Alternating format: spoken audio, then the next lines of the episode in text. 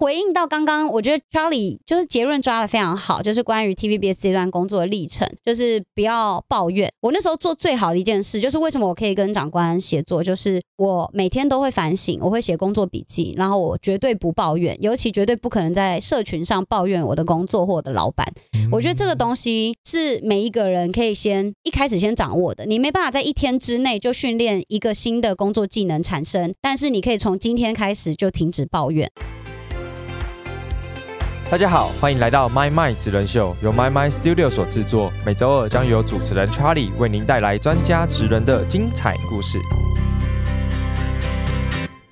Hello，大家好，欢迎收听 My My 职人秀，我是主持人 Charlie 黄晨玉。今天这一集呢，又邀请到我们的莎拉老师，欢迎。嗨，大家好，又是我。耶，莎拉老师又来了。我觉得上一集真的很欢乐啦，然后跟大家聊聊了整个求学阶段，应该很少在外面聊这一整段经历吧？呃，直播有，直播有，然后如果在大学做职涯分享的话会，因为哦但大都没有被记录起来啊。对啊，我觉得有点可惜，是因为这个历程其实有很多细节是我我们上集、嗯没来不及讲来，不及讲到，对，嗯但是真的，因为我觉得每一个人都会好奇。大家转跳的那个历程到底是怎么转的？没错对，就是很好奇。其实我们都会分享，只是就是我到底要该怎么办？还是我要去买个那个电视广告跟大家告知一下？没关系，我们就节目播出之后，大家听到如果想要了解细节，欢迎跟各大专院校去请求，然后来邀请莎拉老师去演讲，就可以了解更多 detail。可以可以。大学的演讲我都蛮接的，虽然嗯费用很少，呃对，一千六一个小时，对，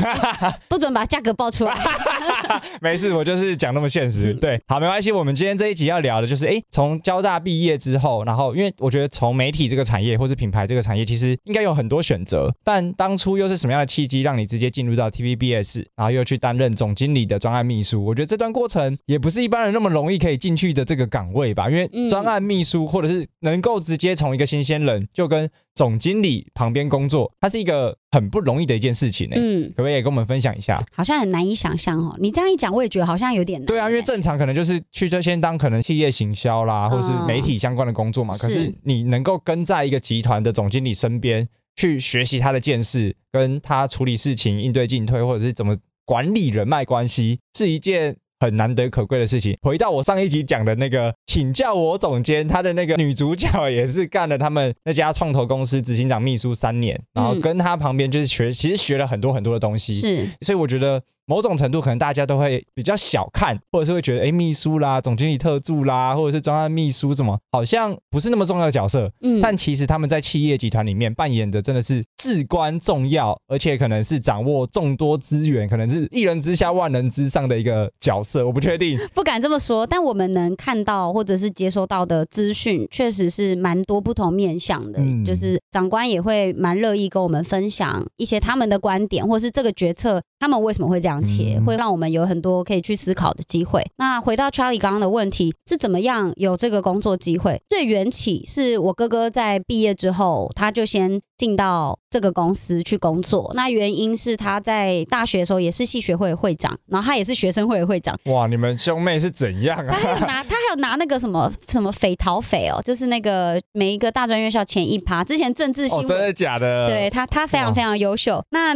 那个时候，他就有邀请 TVBS 的长官来做学校的演讲。那演讲结束之后，他是自己毛遂自荐，想要询问是公司有没有职缺，可以就是让他可以去应试看看。那那个时候他是应试上了这个职位。等到他后来职涯上面有了其他的转跳的决定，然后等于这个位置他就空出来了嘛，他就告诉我说：“哎、到时候一零四会开缺。”我说：“啊，你就你不能直接内推一下，呃，把我的履历寄去就好了，还叫我去什么一零四，然后他他就说不行，我们这个规则非常严格，因为我们 HR 那个部门，然后什么，然后长官对那个人的职的要求非常非常的严格，不是说你内推或者是就是哦是亲近的人啊什么的推荐就会让你上，所以你还是要走正规流程。我只能告诉你，我们预计几月的时候可能会开缺这样子，所以我那时候就是有比较密切关注这个资讯。那我们的第一关是先寄履历跟就是你的学校，就毕竟是学生嘛，学校的一些表现还有论文相关的东西，然后跟 CV 就过去。那确定可以去进到第一关面试的，我记得那时候总共有八个人，那其他。也都是传院出身的，然后很多也都是念到研究所，都是台政教的学生。那还有两位是应该是世新跟那个民传的，也是传播学院相关的。嗯就等于大家都是本科系来竞争这个职位。我记得我们第一堂的那个考试啊，我本来以为第一堂就会见到老板，结果没有，他就进来，然后说大家都有带电脑吧？我们等一下要进行就是笔试的考试，我们会给你们一个题目，然后你们要在一个小时之内去收集资料，并且把这个题目架构成一个完整的趋势报告。到时候你要假想这个趋势报告是你要上呈给长官去报告说这个主题现在有什么样子的薪资跟内容，然后那个题目我记得是 OTT，就是 Over the Top。嗯就是他去研究影音串流跟这些哦相关的一些内容，包括平台啊，还有它的一些规则。因为毕竟内容产业、系统产业跟电视台是高度相关的，嗯所以这是第一关。他筛选完之后，才有第二关跟人资 HR 的面试，那最后一关才是跟老板的面试。等于我是通过了层层的关卡，关卡，对，不然其实也很难。那我的工作日常呢，其实就蛮偏向我之前在做研究生，然后有当教授的研究助理那样子的工作内容，就是要除了念 paper，然后要去关注一些趋势的报告，然后要出席像 NCC 就是主管机关，然后跟一些科技的那种趋势发表会，嗯我们要去听讲，并且整理给长官之外，再来就是需要跟会啦，就是他们的跟会议会哦，会议。哦，我以为是这个跟以前跟会要投钱不是啦，还被倒会、欸，不是对啊。啦，想说哇，研究那个专案助理还要去帮忙跟会，没有没有，我们要跟会议，像是董事会，然后各级主管会议，那我们可能要先拟定本次会议的议程，然后会议当中，当然跟着你不是只是跟在旁边，做记录，对，做记录，而且可能会议结束没有多久时间，你就要出献给所有人。对。出会议记录，而且我们的会议记录是要以公文形式去做撰写欸，，我觉得这个经历很难能可贵哎，很可怕，因为 留言。虽然很可怕，可是这个技能超重要哎。非常重要，这个是这个文书能力、归纳能力、总结能力，是现在我觉得很多人这个世代很重要、很重要的一个必备技能吧。对就是没有这些能力的很多东西会很杂乱，对然后很没有条理，或者是没办法很 SOP 化。可是我就刚好在这一份工作经历，就把这个虽然当下一定超级痛苦，可以想象，而且压力一定山大，因为全部都是长官，对但是你就只能在里面做好你该做的事情。所以好，今天也不细讲说一些这个怎么 Detail 啊对怎么做的这个 mega，因为这个可以另外再开一堂课。这真的是一堂课，它可以帮我觉得，不管是社会新鲜人，或是现在职涯上，你如果遇到你卡关，没办法进到下一个阶段，其实有很多东西是本质上面要去做调整的。嗯，那延续我们上一节内容，从大学英文听说读写的训练，那个时候我们对于文书跟文法还有文字的训练就掌握非常严格。那研究所去训练思辨跟逻辑的能力，还有自我表达的能力，然后跟做研究 research 的能力。嗯接下来到第一份工作，我觉得除了对上管理，因为你在沟通、用字遣词，还有进对应推上面，都会有很多需要去调整的地方，包括连你的气场、你的仪态、你的表现、眼神、语气，其实我都有经过训练跟调整。嗯那再来就是文字的部分，就是用更严格的公文体的方式去做中文书信的往来。所以后面呢，我一开始其实不觉得这个东西它对我职涯长远会有帮助，因为我毕竟我也没有要继续做行政或者是秘书职。但我后来可能在品牌经营管理或者是对接其他品牌老板的时候，气场这个部分的训练，然后再加上文书应对，很容易就会让人觉得，哎，是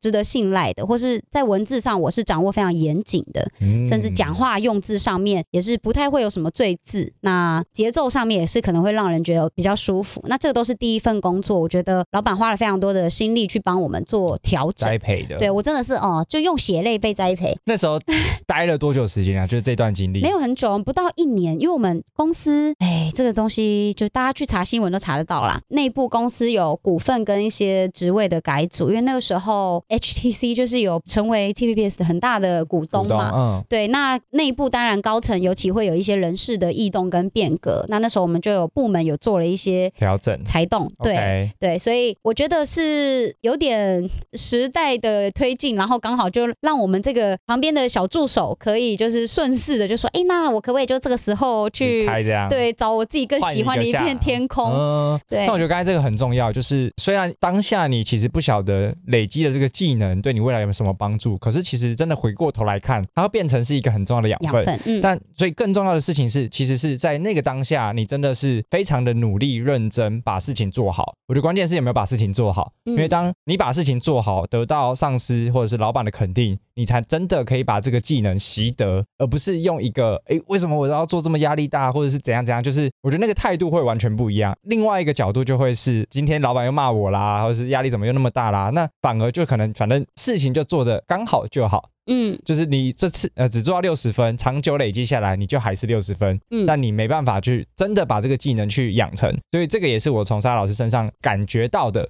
或者是听到的，就是一个非常重要的一个特质，是在每一个阶段都把事情做好。那虽然当下你没办法想象这个能力对你未来有什么帮助，但真的把事情做好，养成了这个能力之后，回过头来看，你会发现哇，无比重要，而且是能够串起来的。对啊，那刚刚聊到就是从 TVBS 毕业了嘛，对，那后来的一段职涯是会有转换到哪里去？就进到品牌嘛，对不对？呃，后来是到数位广告公司，就是数位哦广告的代理商。然后那个时候我们公司叫生阳，那那个时间点是二零一五一六年，刚好台湾算是电商独立电商兴起。就是很多品牌，他们开始有自己的自有官网，然后透过脸书跟其他的社群去做广告的投放，然后可以直接面向消费市场，所以那个时候算是蛮蓬勃发展的时候。我在一个很好的时间点切入。那长话短说，我之所以会切入呢，是因为我的大学同学他已经在这间公司工作了大概两年左右时间，就等于大学一毕业，我在念研究所的时候他就进到这间公司，所以他在里面已经做到小主管职。那因缘际会之下，他到台中去玩，因为我是台中人，那我那个礼拜刚好也回台中，嗯他就只是想到说，好像有一个大学同学是台中人，因为我们虽然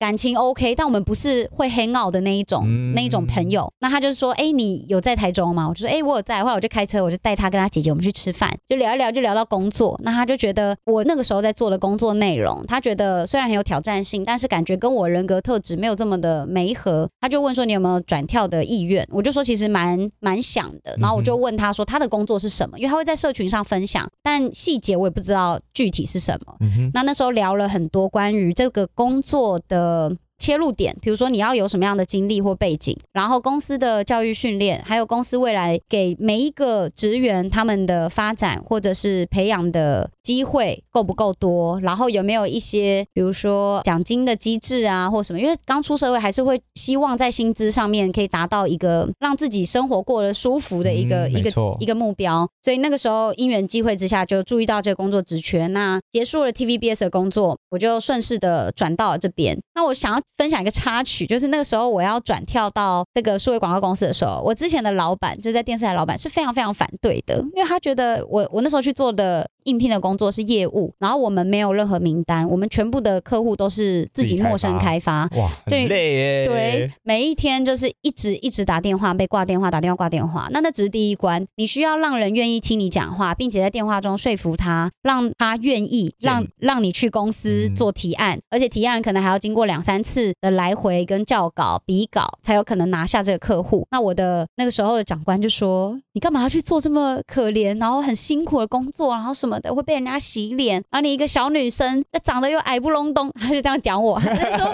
就很容易被欺负啊什么。那我那时候就觉得不会害怕，他就跟我说：“你妈妈知道你要去做这么辛苦的工作吗？”我就说：“我妈妈就是从业务出身，然后做到管理公司。”嗯然后妈妈非常非常支持，是因为她知道我的个性很硬，她知道我需需要被洗脸，磨对，嗯所以我那时候就真的是毅然决然的去。那回应到刚刚，我觉得 Charlie 就是结论抓的非常好，就是关于 TVBS 这段工作的历程，就是不要抱怨。我那时候做最好的一件事，就是为什么我可以跟长官协作，就是我每天都会反省，我会写工作笔记，然后我绝对不抱怨，尤其绝对不可能在社群上抱怨我的工作或我的老板。我觉得这个东西是每一个人可以先一开始先掌握的。你没办法在一天之内就训练一个新的工作技能产生，但是你可以从今天开始就停止抱怨，这个是一个很重要的东西。那你如果觉得老板对你的要求很多，或是觉得不合理，你试着把它写下来，然后写下来，先用你的观点写出你的不高兴，写出你觉得不合理的地方。接下来你试着用角色扮演的方式去假想，如果你是老板，你做这件事情的。角度，或是你怎么样去骂这个职员的原因跟背后的考量是什么？也许你可以得到不同的想法，对，你会有不同的启发，而且你会觉得哇，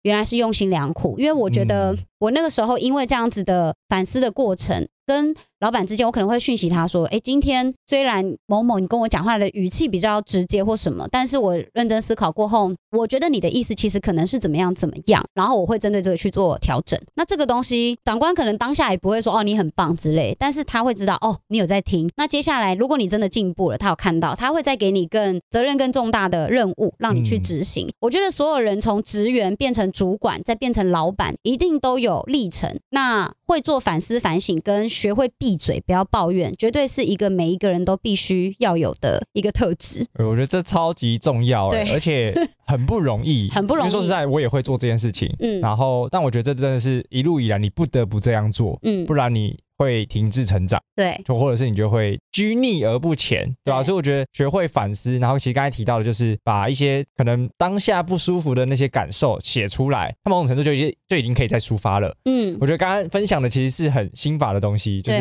心法加做法啦，其实就可以让大家在如何面对。职场环境去调整自己的心情之后，换个角度，然后让自己变得更好。嗯，我觉得这个成长心态或者成长心态的这个 mindset 是非常非常重要的，而且很有价值。你怎么随便都讲出一些金句？哎，可是我要讲，大家也会说啊，哪有那种每个老板都超好，都值得学习？确实没有。但如果今天这个老板不好，或是他真的就是内心邪恶的人，他好，他就是要欺负你，你还是可以做反省。你可以怎么反省？你可以去想象，如果是你。你会怎么当他？你会怎么去讲跟怎么表达这件事，或是怎么处理更圆融？你可以透过它当做错误的示范，然后去优化你自己，因为。你生命中会经过太多的人跟风景，但如果你肯在经过这些风景的同时去做自己的修剪跟调整，把你自己变得越来越好，那你才是得到的那个人。这是我一直以来的想法。那很快的再转回刚刚讲的数位广告公司这一块，那个时候其实确认了我要做这个工作，然后我也知道有多辛苦。就我很早就知道进去我的开发就是每天至少要打四十到五十通电话以上，然后会经过很多闭门羹，会被挂电话，甚至被洗脸，甚至被怒骂。我真的被骂过五字经或什么的，那这个是过程。我确认我知道多辛苦，因为那个时候的老板面试的时候也说：“你交大毕业，我们这个很苦哦，不是那种光鲜亮丽，你可以吗？真的很辛苦哦，你行吗？”我就很肯定的告诉他：“我说可以，我就是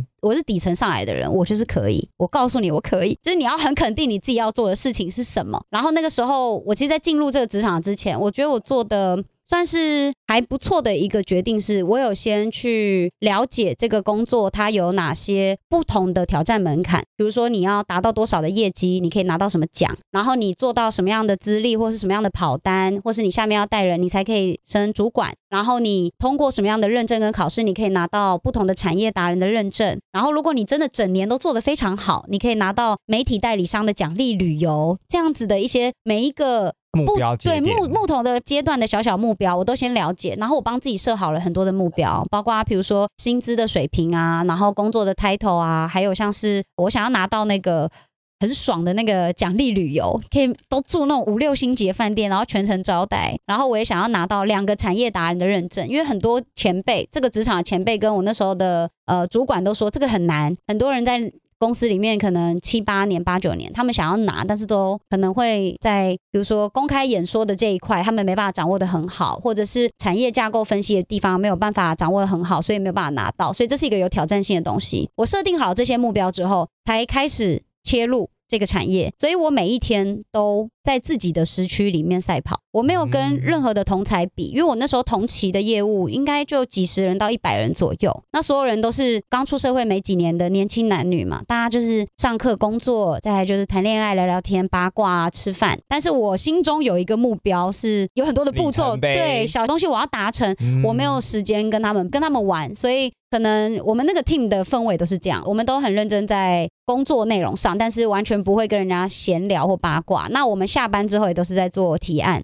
我下班之后教育训练的内容，我把它录音下来，然后打成逐字稿，再做成文字的架构，然后去反复的念。所以我从一张白纸到进入电商。然后到可以签下客户，很多人第一个月是挂单，我第一个月就有十五万的业绩，我永远记得。哇！对，因为所有的人都跟我说，我们每个月规定是二十万业绩嘛，那你第一个月是可以挂单的。但是我是一个，人家越跟我说你放轻松一点啦，可以放松一点的，就越努力，我就越跟他拼了。我觉得我的个性有点斗鱼，很反骨哎。对啊，没办法，但这是我的个人特质，我已经所以知道怎么自杀，老师尽量激他，或者是尽量吊他，他就毛起来跟你干。我也会看人了，对啊不值得对干的人，我也就觉得啊，你最棒。好，那先过第一关，对先被看得上。对你如果让我尊重，或是让我觉得值得学习的，我会对你非常非常的礼貌跟崇敬，然后我会想办法努力跟你学习，或是想办法靠近你，这样子靠近你的能力值。那那个时候，我说为什么我觉得做的很好的一个决定是先设目标，是因为很多人可能在刚进入职场的时候。切入了一家公司，可能是因缘际会的进入这家公司。比如你念化工，你就进到大家学长姐进的公司；然后你念英文，你就进到很多人会去的公司。但你慢慢做，慢慢做，其实你每一天每一天，你没有设定目标，或是那个叫什么止血的那个点的会停损点，消耗很多时间，对，，而且你不知不觉你的 岁月就这样就过了，就过了，而且你嗯会到一个时间点，是你好像没有办法转了，因为你在这间公司的年资的关系，所以你的薪资提升。那你同样的工作技能，如果你不见直接得带得走。对你去别的公司，你拿不到一样的薪资水平，这时候你心里会想什么？我做一样的事情，但是薪水竟然差五千，我就不想要转跳了。就算我可以学到或接触到不同的东西，我也不想转跳。嗯所以这是一个，我觉得大家在职场前十年，就是你们刚进入职场的前十年，一定要有的观念，就是先设好目标，然后再进入你要进去的那个岗位。那进去之后，如果达成目标，不要被钱给绑住，不要恋战。我说不要被钱绑住，我我很有资格讲，是因为我是从台中上来台北工作的小孩，我们没有家底，我们没有背景，就是租房子，自己付房租、嗯付生活费。那我从 TVP 的的薪水跟我做业务的薪水是有一个蛮大的落差，差。差蛮多的哦。嗯那我做业务的时候是底薪，然后扣掉劳健保大概两万出左右。嗯哼，对，那这个就是付完台北那个房租，房租就差不多了。对，差不多就可以去吃大便，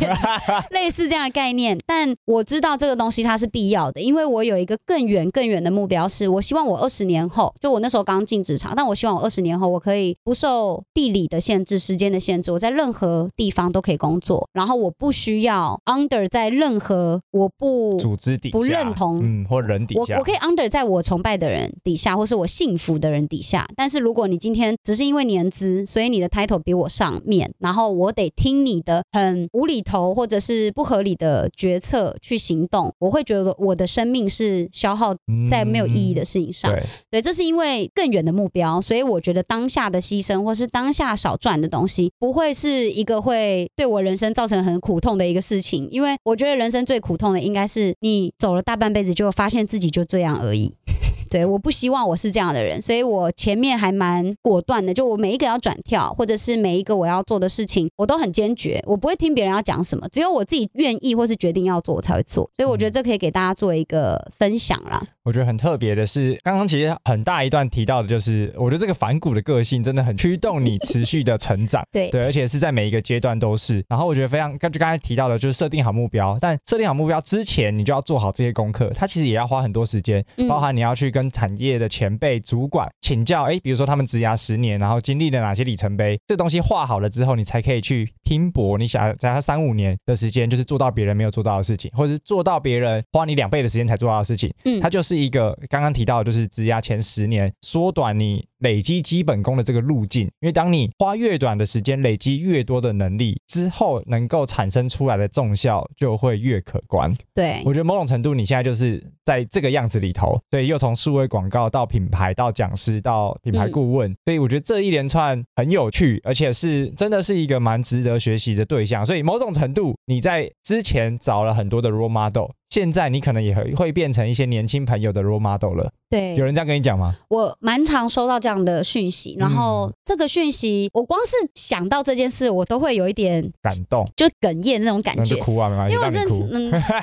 应该是说这件事情它，你从接收到给予跟分享的角色，这个转变真的会让你觉得自己做的事情是有意义的之外，还有你要不只为自己负责。就是我觉得这个东西很有意义，然后我想要分享的是我那时候在做业务的时候的工作的心得，也是我想要分享给刚刚 Charlie 有说嘛，现在有很多人会来问我有关于工作的问题，我其实讲话都会蛮直接的，我都会告诉大家，你想要有好的生活或是有好的样子。就是你你要活得人前风光，你一定在某些时候要有所牺牲，嗯要蹲得够低，不是说要你去福音什么产业潜规则，不是这种东西。蹲得够低的意思就是，当别人在玩乐的时候，你要能够割席断交，你知道，就是嗯牺别牲很多玩乐的时光。对你我刚才也是想到这个。周末的时候，你要能够静下心来去学习、进修，然后去琢磨更多你在工作上的事情，把你的工作做到一百二十分，而不是只是你觉得七十八十符合、超越一点点人就好。你要有你自己的时区跟你自己的目标，然后不断的进修，是我觉得很重要的一个关键。嗯你学的东西不一定是要跟科技有关、跟行销有关、跟商业有关，它可以跟任何东西有关。像比如说，我上马术课，我上茶道课、插花、画画、品酒课，或者是各式各样的课，气功、面相但是这些东西啊，很多人会说，你为什么要学这个？你为什么要学面相？你为什么要上这个？我当下没有办法告诉他，我只能告诉他，因为我喜欢，嗯我觉得这个有兴趣对有兴趣，我觉得很有趣。但是，哎，在工作的某个环节，我发现，哎，我今天要办的这场品牌发表会，他如果加上了一个茶道、一个茶桌，老师讲茶，或是一个塔罗，是在这边帮大家去做分享，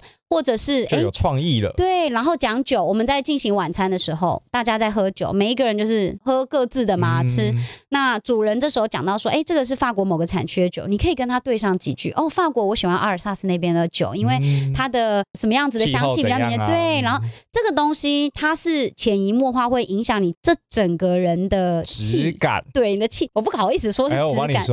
但我觉得你的气会越来越饱足。那你嗯你不管什么面向，你都接触或掌握的话，又回到我讲的上一节内容，你的人会更谦卑，你不会觉得你在某个地方封顶封王了多厉害，你会知道永远都有待开发、待学习的领域，这是一个很重要的点，这跟大家分享。那刚刚讲到，就是现在是不是也有人会来询问我问题，然后我变成当时去询问别人的时候的那个小笨蛋呐、现在变成像一个姐姐或是一个前辈的角色，可以跟大家分享。嗯那我觉得要跟大家做一个鼓励是，这个历程从我我在学校，然后到出社会，然后转跳不同的职场的领域。其实我是一个脸皮很薄的人，我很难跟别人请求或是拜托。但我那个时候还是想办法去询问了一些身边可以问的前辈跟学长姐。光是从考研究所这件事情，我其实就做了很多的功课。除了自己念书，那我有去询问考古题的撰写的方式、面试的技巧，那就去问一些台大、政大的朋友，透过哥哥啊，或者是直接去私讯，就说我想要询问他这些内容。那我觉得你去问别人问题，问前辈是非常好的。大部分的前辈都会觉得这样子的后辈是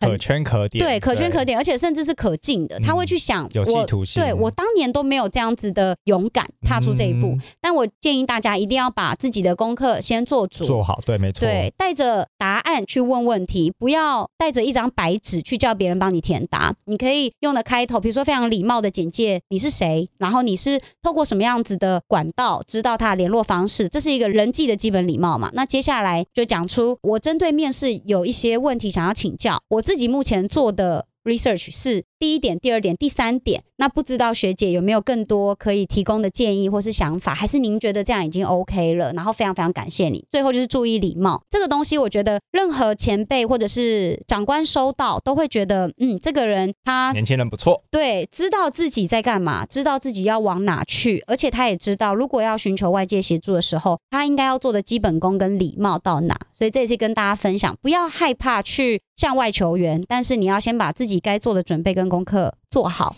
对，那转向过来，我现在是这个接收端，很多人会来询问我问题啊，或是分享这些。我觉得很感动的点是，因为一路上帮助我的人很多，我觉得就是贵人，或者是他就是一个灯塔，就告诉你，说，哦，这边往那边去会死哦，往这边往这边，嗯他就是一句话，他也不用陪着我走整段，但也许他的一句话就帮我。少走很多冤枉路。对，这就是这个点，这也是为什么我想开课的原因。我觉得这个是广结善缘的一个能力耶，嗯就是你抱着初心的本质，然后心心存善念。我觉得这件事情在这个时代尤其不容易，嗯，就是因为太多的一些，就是你你懂的，我懂。对，然后嗯所以这个特质我觉得真的很重要，真诚，然后善待在你面前的每一个人。然后我觉得刚才提到的那个流程，就是你刚才梳理这个流程，其实某种程度也是待会我们会聊到，就是比如说邀约网红啦，其实是一样的东西，是是就是你都要先做功课，而不是说，哎，我想要找你合作，但合作什么？嗯没有一个所以然。然后额外一个点就是，对，就是真的年轻人去请教前辈，真的前辈的角度会很愿意去分享，只要你有做功课，而不是嗯就是来当伸手牌。对，对，所以因为我也聊了一些台政的学生，他们都会有一个锚点，就会觉得说会不会打扰前辈？不会，前辈真的心里面会觉得很受宠若惊，哎，就觉得你一直在做的累积跟努力，有机会可以去帮助到别人，而且有人愿意听你的建议跟分享，我觉得就是啊，它是另外一种很温暖，补血，对，它是一种补血。对啊，所以我觉得它其实是一个很双向，所以我都会跟这些年轻朋友讲说，没关系，你就尽量的去问，只要你做好准备，知道自己在干嘛，嗯其实就跟刚刚沙老师总结的点很像，对啊。那我觉得这一整段职涯经历有很多你的人格特质是我看到的，就是包含你这个个性啦，然后求好心切啦，或者是把事情做好的这个态度，然后刚才就是所谓的待人为善。或是待人和善，所以你累积的这个特质，或者是你让自己升华，然后累积了很多不同面向的元素存在，然后同时间它其实也让你很多话题，嗯或者是很多碰撞，嗯。因嗯，为就像你讲的，呃，为什么演讲可以可以跟喝酒一起啊？对所以现在你的演讲 就一定要配酒吗？对啊，一定要的啊，对，那这个就会成为你的个人风格，对，而且会有很强的记忆点，然后让你可以在这个竞争的市场好了，就是有自己的位置，而且树立一个标杆在那边，嗯然后也会回到刚才提到的，就是开始越来越多年轻朋友会问你问题，甚至你就成为他们的 role model。嗯我嗯觉得这个是这一个职涯累进的过程真的很不容易，而且真的，如果年轻朋友听到这里，就多听几次。我觉得当中有很多心法，我来不及总结，但你多多听几次，一次不够，两次不够，三次总是可以听到一些皮毛。因为我觉得一个点可以融会贯通，真的可以少走很多冤枉路。嗯对啊，所以那我觉得最后啊，就是聊一下，就是从数位行销，然后又怎么样切到品牌，因为我觉得这两件事情好像不太一样啊。我那时候做数位广告的业务的时候的工作内容，我觉得就要先让大家了解一下工作内容，对你才能想象我。累积的算是职对职业跟技能的养分是什么？我们那时候刚刚提到是陌生开发嘛，所以等于我们任何产业我们都可以切。这个是我在进入这个职场之前就先确认的，因为有一些广告代理商他们是会分线的，比如说你是做科技的，你的客户都走科技相关，那你做美妆你就走美妆，你做服饰或是你是做 FMCG 的其他，比如说嗯服饰啊、生活日用，你就往那方面走。那我们这个公司没有这样子的规定，等于你只要能开发到。你就可以签约，只要跟别的业务不踩线，你就可以签。所以我那时候等于快速的累积我对于不同产业的跨对跨产业了解的面向。那我会做的比一般的业务多一点的东西是，我会帮他们去做行销策略的提案。因为大部分的业务，如果你是卖广告，通常就是拿公司的 sales key 去卖，说，哎，这个广告不错，那我们一个点击是多少钱？我们一次曝光是多少钱？然后你一个月至少储值金额是多少？那我那时候会去做的就是，比如说我现在要开发生计的客户，我会先去研究生计市场的趋势，甚至，对，甚至今年台湾整体生技市场的总份额是多少？然后生技的其他竞品有哪一些龙头的品牌？那他们的行销策略跟布局都是怎么做的？那数位这一块在他们的行销模组里面。占哪一个环节，然后他们用什么方式比较容易转换跟造成收单？那我在帮客户去做提案的时候，我就会从更大的面向去讲，就等于我是以老板的职员的方式跟角度去跟他讲，而不是只是一个产品的供应商，我是直接告诉他说，生技产业是这样这样这样。那你的竞品、头号竞品是这些，他们的策略是如此。你现在公司运营跟你现在操作的策略是这样，你还差哪一块？我这边刚好可以帮你补足那一块。啊对，那补足的部分，我建议你，比如说前一个月先做什么样子的铺陈，那等到你的官网什么调整好了，我们从第二个月开始跑一季的广告的曝光，然后你的主动型广告怎么分配，被动收网的这种关键字广告怎么分配，然后你自己本身 SEO 也要做什么样的调整。他听到他就会觉得你跟一般只是想不一样。对卖我广告的业务很不一样。嗯，这也是为什么我现在身边很多朋友，他们说，哎，为什么你认识这么多前辈或是老板的朋友，跟你都是感马奇嘛，对很很好那种感觉很，很多其实是我在做业务小业务的时候，这些品牌他们刚开始。的关系，他们对他们刚开始哦，他们还没有任何方向或是摸索。那我那时候我用了这种方式跟这种规格去做提案，让他们觉得哎，这个年轻人心对很 OK。那合作过程当中，我帮他们盯账或者是盯得很紧嘛，他们知道这个人是靠谱的，不是像有些业务接单进来丢给后端就不管了。嗯对，所以这个我觉得就是像 Charlie 说的，做人的每一个当下，你做的每一个决定，其实都会有小天使跟小恶魔在你的肩膀旁边跟你说啊，这个比较轻松啦。选左还选右，对啊，对啊，那我每一次就算天人交战，我都尽量会选小天使那一端，所以嗯才会让自己搞到很累，你知道，因为你永远都要做比较不好。轻松的事。，对，比较好的选择通常都是不轻松的选择。对，所以这这件事情也是可以跟大家分享。那那个时候因为这样子的工作的养分，所以我可以快速的了解不同产业的操作的方式，但大部分都还是局限于行销策略的规划跟广告操作的部分。那那个时候累积蛮多有关于数位广告的后台啊、行销啊，然后跟一些不同媒体工具的使用方式跟他们的特性。我接下来下一个阶段设定就是希望可以切入品牌端，去纵向的从横向的媒体去纵向的了解一个品牌从产品的开发、产品制造，然后到报关、报验、检验，甚至进海关进来之后做入仓、销售、营运管理到后端行销 CRM 完整的流程，这个是我想要学的最完整的东西。这也是为什么我那时候达成了我的阶段性的目标，我就离开了生阳，然后进到了品牌去做行销经理。其实我一开始是先从行销经理开始，嗯，那团做着队做着就变 CEO 了。哦，这个当然讲起来很轻松，可是那是每天当然是一个历程。那，对这个工作可以跟大家分享的就是不要挑事情做，然后不要觉得自己很辛苦，因为你一点也不辛苦，嗯，永远有人比你还要辛苦，而且还要更努力。更努力，没错。对，那如果你不想要跟更优秀的人比，那你就更没有资格抱怨，因为你、嗯反正你现在很甘于过你现在舒服的生活嘛，你就继续过你舒服的生活，就闭上活在。舒适圈里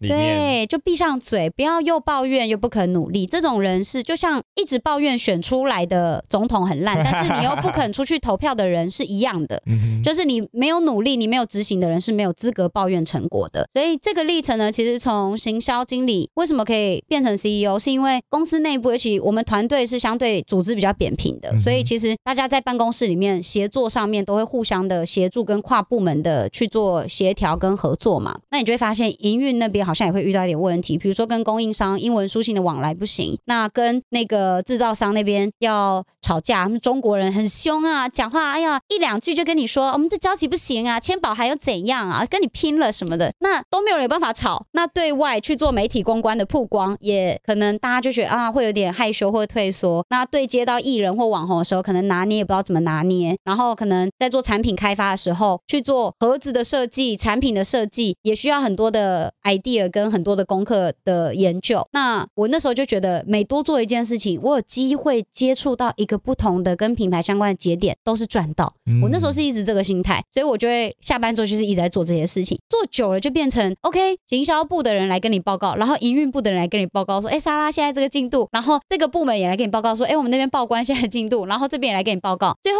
老板就会发现，全部人都跟你汇报那你就出来做好了。对啊，后来我跟你讲，连老板都不来公司。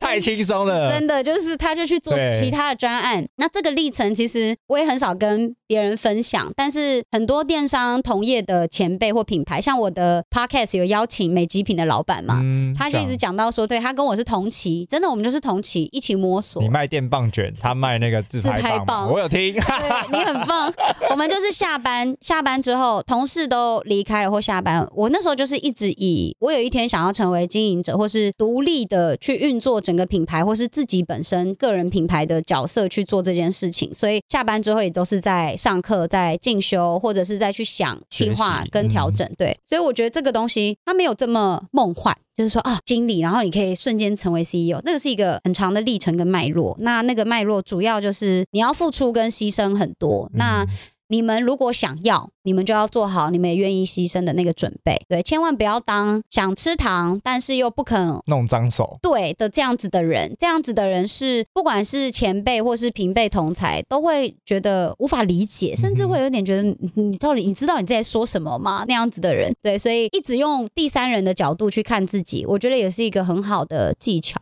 就是我会自己一直去反思，就是如果我用第三人的角度去看我自己，到底有没有资格讲出这些话，然后有没有可以更精进的地方。这个是你很好的特质，而且是你从学生时期就开始一直在做的事情，嗯就是从比如说像你刚才讲，从第三人角度看待自己能不能做得更好，它就是一个很成长型思维该有的思考模式。这个很可怜呢、缘起其实是因为我高中的时候被霸凌，哦，真的假的？对，，所以那个你经历过那一段之后，你对于自己是很没自信，没有自信的，你会自我否定到极致，到你就算你做对的事了，然后就算你做的事情是量化可以比较，比如说同学都考七十分，你这一科就是考九十八分，你还是会怀疑说，那两分怎么对，然后为什么我这么差劲？那我真的有比别人强吗？就是那个时候。很多自我怀疑耶？对我连到现在都还有一点那样子的残存的影子在。其实我很常跟一些学生他们会私讯来问我说，他们被欺负啊，或者是他们觉得自己不够优秀怎么办？那他们可能没有办法想象，我竟然有办法分享这样子的历程给他们对，因为那一段高中的过程是我非常痛苦的一段过程。我那时候就是会装病不去上学，甚至会有那种想要伤害自己的念头。嗯，但是因为我长得比较冷，所以那时候欺负我的人，不管是学姐啊，或者是同学，他们都觉得你看起来没事啊，你应该还好吧？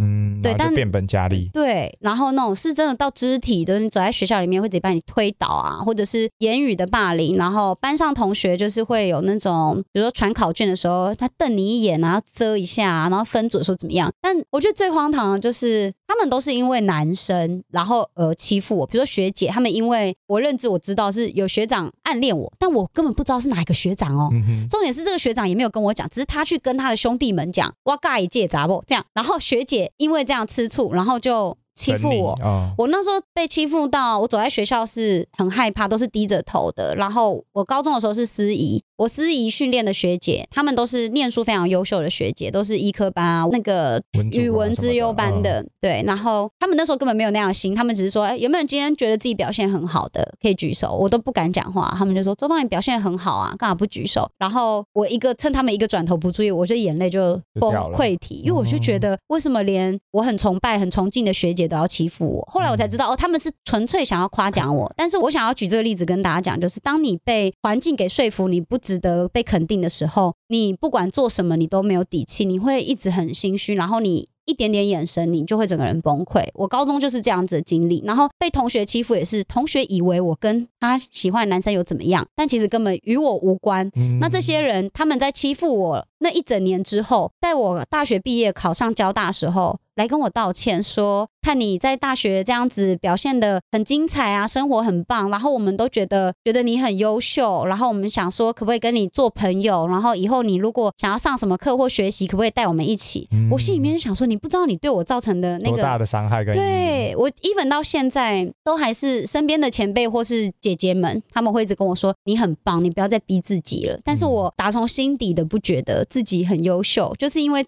这些事情，它会在你的心里面扎根。嗯所以你刚刚讲到第三人视角去平息自己是一个很好的特质。那我觉得它其实是来自于一个不是这么让人舒服的原因，所以我才会一直不停的高要求跟审视自己。那我希望现在正在听这一集的听众，你们没有这样子不舒服的背景或经历，可是你们一样可以有这样子的。意识跟训练，去训练自己，用第三人的视角去看自己当下在做的事情是不是正直的，是不是善良的，是不是可以帮助到自己的累积，还有是不是可以帮助到别人的，这些事情是很重要的。我觉得你讲到一个超级关键的故事，我都要哭了。就它是一个形塑你人格特质一个很重要的时间段，是，是然后让你就是一直到现在，其实你都很，比如说谦虚，或者是嗯不断的自我要求。还很低调。对，因为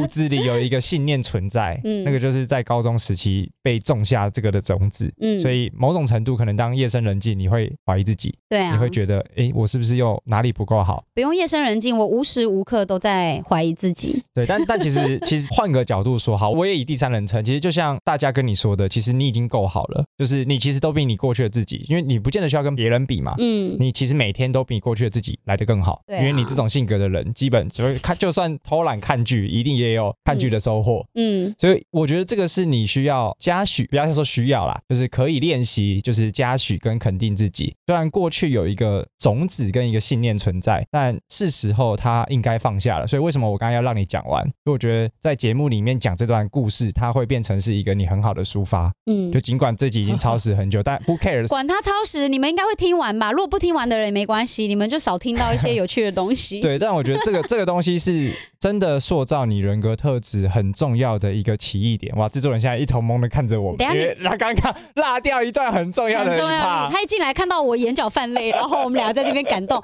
可是这除了刚刚想讲的第三人平息自己这个观点之外，还有一个很重要，我希望给如果你现在还卡在就是可能被排挤啊，或者是遇到一些人生关卡的朋友们，就是可以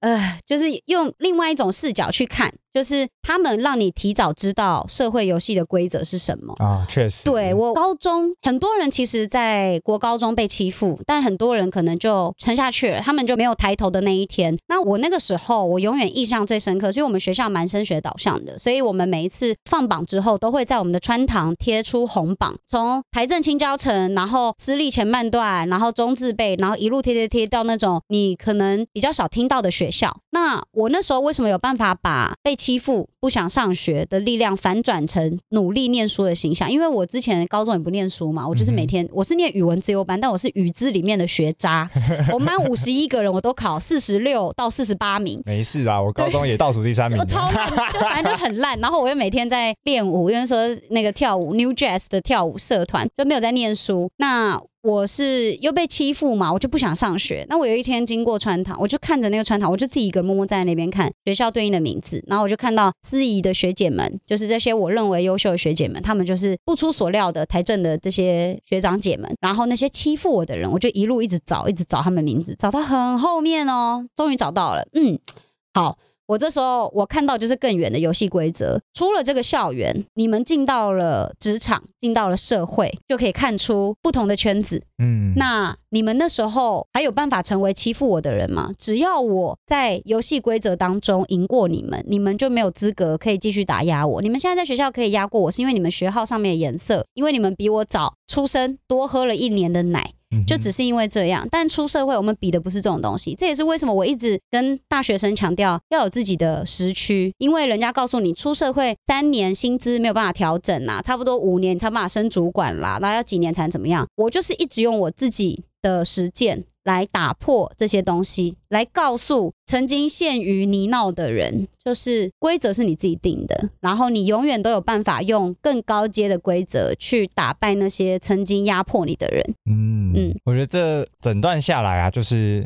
很不知怎么说，但是它又很重要。是不是要开酒了？就是对，就是他，嗯，我觉得很感性，然后也其实见证了，就我突然完全理解你人格特质养成的那个过程，然后不断的透过验证自己去给自己自信，告诉他们我比当初欺负我的那些人过得更好他们现。在都不知道跑去哪了，我非常好奇，我 啊很期待他们办同学会哦，或者是学校那些学长姐，我其实有认真的校友会想想去查一下他们现在人都在哪。嗯，我觉得他是一个，就是一个不服输，然后要证明给这些人看。但我觉得讲到一个关键点，就是你把眼光放远，去搞懂这个社会的游戏规则。嗯我嗯觉，得这个很重要，这个也是，嗯，我觉得我做的还不错的你。做的不错，而且我我其实没有想证明给他们看，我只是想要让自己可以完全听不到他们的声音，就不是都有一个啊就是那个网络上的说法。圈子不一样，对啊你就不会碰到他们。一楼的狗在叫，你会经过的时候会被它咬，但当你住三十楼的时候，你是听不到狗叫声的，嗯你只能不断的让你的电梯向上，你才能够远离这些人。嗯对我在做的不是跟他们比，因为根本没得比。对，没错，不好意思。跟自己比，对，对啊，我跟自己比，然后我的目的就是要远离，我再也不需要听到他们的声音。对鸡毛蒜皮的吵叫声。对啊 OK，我觉得这一集真的很有意思啊！前面聊了很认真的聊了职业啊，还 有聊了很多心法。然后我觉得呃，回扣刚刚讲到就是业务那段经历，其实虽然是初入社会的业务，可是你在做的就是顾问、品牌顾问的角色，你帮他们想提案啊，然后陪他们从零到一，就是这些品牌老板都还不懂的时候，你就帮他们做好市场调查，嗯，然后找到他们的缺口，然后提供给他们解决方案，这就是 S 我知道顾问在做的事情。然后当然这跟前面你的一些职涯经历养成都有一些息息相关的东西。嗯所以我觉得下一集我们也会再来聊聊到底品牌顾问或者是品牌 VS 销售。这件事情的之间的差别是什么？但我觉得这集真的是非常非常的有意思。我们细部的拆解了沙老师过往的这个职涯历程，还有人生历程，以及影响他人生中最重要的事件吧，我会这样说。然后也理解了他怎么样去塑造现在的这个人格特质，不断的追求自己，让自己成为更好的人，对吧？所以我觉得这集真的非常的精彩。那感谢今天你的收听。如果你喜欢我们的节目，欢迎点选订阅及追踪，也别忘了给我们五星好评。我们就下期节目见，大家拜拜拜拜。如果你喜欢今天的节目内容，欢迎按下订阅及追踪，并上 Apple Podcast 留下五星评价。如果你有任何问题或是反馈，也可以直接私讯我的 IG，让我知道哟。我们下集节目见，拜拜。